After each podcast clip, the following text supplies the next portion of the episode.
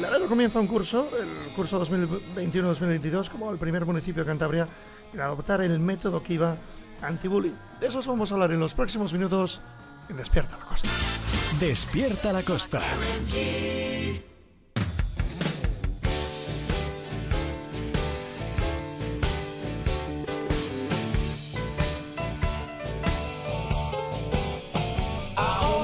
Vamos a hacer y le agradezco su presencia a estas horas de la mañana con Samuel Bada, que es director del Colegio Público Pablo Picasso. Bienvenido, buenos días, Samuel. Hola, buenos días, ¿qué tal? por el norte, Egunon.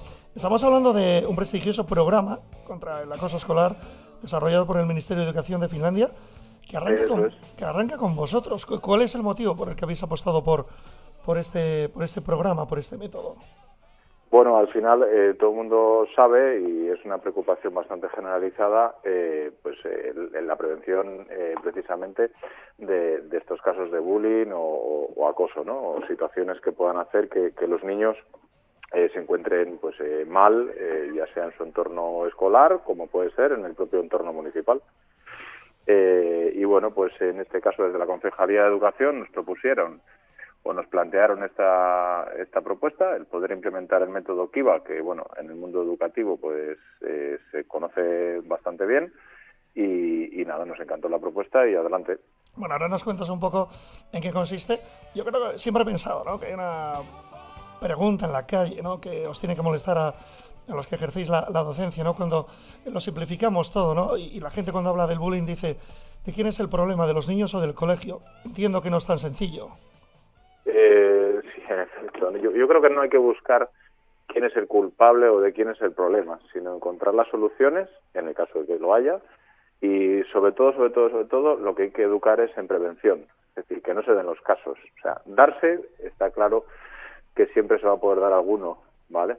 Pero hay que tratar de que, de que ese porcentaje sea lo más mínimo posible intentando explicarlo para que lo entiendan los oyentes que ahora van de camino a la oficina en el coche, ¿qué aporta este método respecto a todo lo que se está intentando hacer para que cada vez haya menos casos? Bueno, a ver, eh, tampoco es que sea la lámpara mágica que soluciona todos los problemas, ¿vale? Es decir, eh, lo que es es un método que en este caso encargó el gobierno finlandés allá a comienzos de este siglo a la Universidad de Turku, que es una ciudad que está allí cerca de Helsinki, eh, porque estaban bastante preocupados por el incipiente número de casos de bullying que se iban dando en el país, ¿no? Entonces, eh, después de unos estudios eh, durante varios años, pues bueno, diseñaron eh, estas propuestas, ¿vale? lo que aporta Kiva, a, en este caso a nuestros coles o a nuestros centros educativos, es una batería de actividades, todas ya temporalizadas, preparadas, etcétera, un montón de estrategias y herramientas y sobre todo, eh, para mí que es muy importante, eh, el seguimiento y el acompañamiento desde esa universidad, ¿vale? Porque van a analizar un montón de datos que nosotros le vamos a ir facilitando de forma anónima, nunca se tratan datos personales, y nos va a poder, eh, pues bueno, plasmar en un papel la situación de cada cole, del municipio, etcétera. Detectarlo a tiempo, me imagino que sigue siendo el objetivo, ¿no? Cuanto antes se detecta un caso, mucho más fácil de, atajar. Lo que pasa es que ha ido cambiando todo, que era la pregunta que te quería lanzar. Ahora realmente nos, eh, yo creo que casos ha habido toda la vida, ¿no? Cuando somos mayores nos damos cuenta o cuando luego nos toca de cerca, ¿no? Eh, a través de un familiar. Claro, ahora existe el ciberacoso, ¿no? Eh, uno no desconecta. Durante 24 horas se puede sentir atacado. ¿Cómo lo hacéis o cómo lo vais a, a ir eh, atajando. No sé si también hay alguna herramienta nueva para, para el ciberacoso.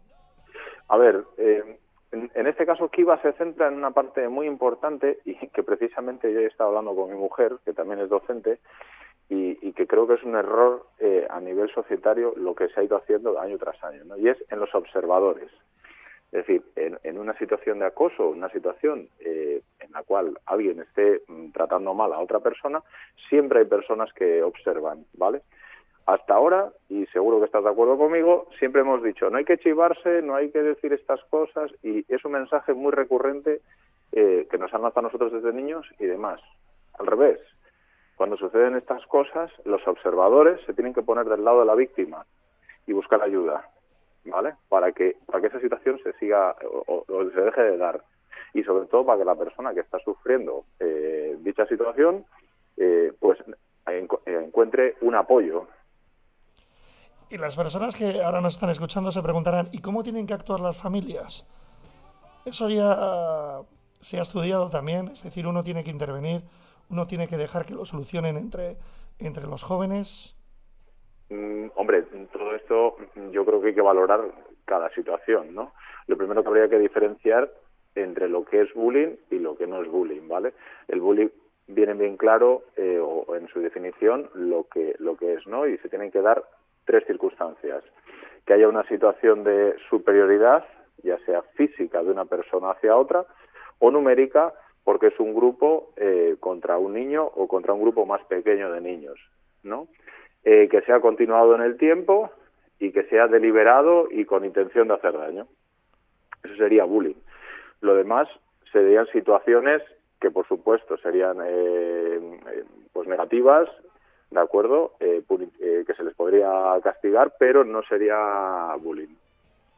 Entonces, una vez eh, sabemos identificar el caso en el cual nos encontramos, pues lógicamente tendríamos que actuar. Desde luego yo como padre, pues eh, lo que puedo recomendar es que la relación entre familia e hijos tiene que ser muy estrecha y que haya, mm, a ver, eh, mucha confianza. Es decir, los niños a medida que van creciendo les va dando apuro contar ciertas cosas. Entonces, los niños tienen que encontrar en su familia ese recurso o esas, ese apoyo que ellos necesitan ante todas sus inquietudes.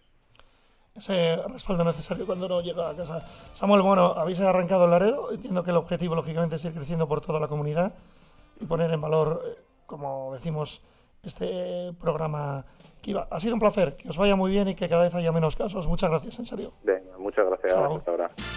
Despierta la costa.